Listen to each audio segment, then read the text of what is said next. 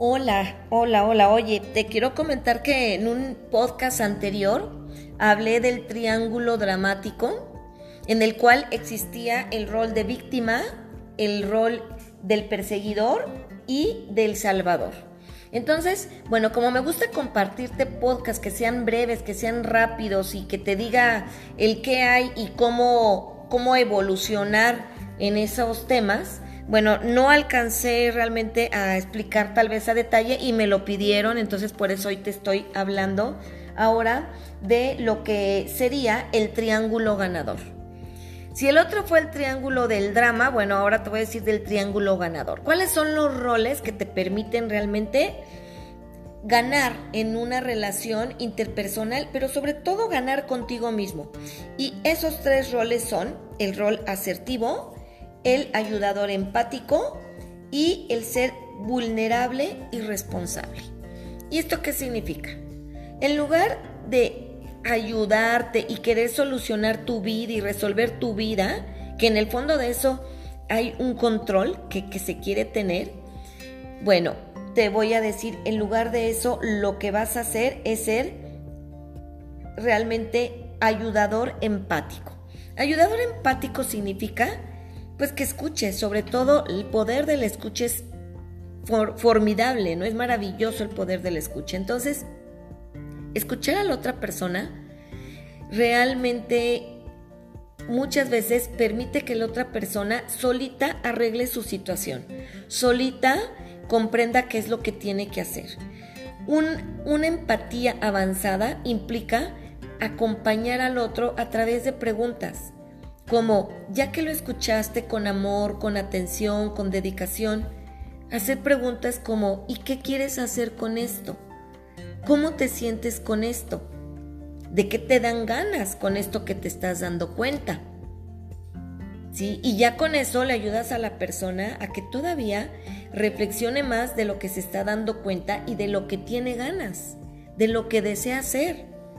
Y aunque su respuesta a ti te parezca que no le va a ayudar, debes de permitirle que lo haga y que lo experimente. Eso sería un ayudador empático. En lugar de ser el perseguidor y estar buscando errores en los demás, es simplemente cuando te des cuenta de que alguien está haciendo algo incorrecto que afecta, por ejemplo, los resultados del trabajo, los resultados de la empresa o familiarmente que va a afectar al hermano, al tío, etcétera, es ser asertivo y decirle a la persona, oye, me doy cuenta que estás haciendo esto y yo quisiera pedirte que lo modifiques o que no lo hagas porque las consecuencias de esto pueden ser pues muy graves y muy difíciles para la empresa. Entonces yo te quiero pedir con esto que me doy cuenta que por favor modifiques A, B, C o D. ¿Sí? Eso es ser asertivo. Describes la situación, le dices cómo te estás sintiendo o cómo se está sintiendo el grupo, las consecuencias que pueden haber y tu petición, qué es lo que le vas a pedir que haga. Y en lugar de ser víctima, es mostrarte vulnerable y responsable. ¿Sí? Es, ¿sabes? Con esto que me está sucediendo, me estoy sintiendo un poco solo o me estoy sintiendo sola y realmente me doy cuenta que tengo que tomar las riendas de mi vida. ¿Sí? Hace poco, durante un proceso de coaching, me decía una persona que que se sentía en la empresa atacada, que se sentía sola, que nadie la apoyaba, que tenía que hacer todo sola, que nadie la comprendía. Y entonces, a través de preguntas y en el proceso de coaching, eh, la llevé a que se diera cuenta. Ella solita me dijo, pues realmente estoy sola. Y con esto que estoy sola navegando en, en este barco hacia un rumbo donde tengo que cumplir con mis objetivos, yo sola me doy cuenta que tengo que hacerme responsable, que debo de tener más cuidado y que yo tengo que hacer el 100% de las actividades. Entonces eso es demostrarse vulnerable, sí, y reconocerse en su soledad pero a final de cuentas tomar las riendas y decir, pues así es la situación y así lo voy a enfrentar y yo voy a responder ante mis actos, sin estarme ya quejando, porque a final de cuentas también es reconocer que los demás y cada quien tiene que cumplir con sus responsabilidades. Ojo aquí, entre comillas y con mayúsculas, ojo, no estoy diciendo que no se trabaje en equipo, pero muchas veces confundimos el trabajo en equipo con el hecho de que los demás tengan que hacer mis actividades. Y eso es otra cosa.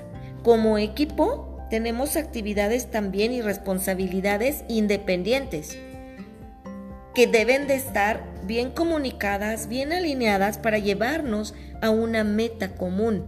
Pero va a haber momentos en que yo iré solo. Entonces, imaginemos una parvada en la cual van las gaviotas volando y a lo mejor por momentos una gaviota le dice a la otra, sabes que yo me pongo adelante de ti, bueno, en su comunicación, ¿verdad? Se comunican y se pone una adelante de la otra para abrirle camino, para que el aire lo vaya abriendo y a la de atrás tenga que, que hacer menos esfuerzo. Pero a final de cuentas, la que va atrás tiene que hacer su propio vuelo y tiene que hacer su propio esfuerzo. Entonces nadie podemos vivir por otros, nadie podemos vivir por los demás.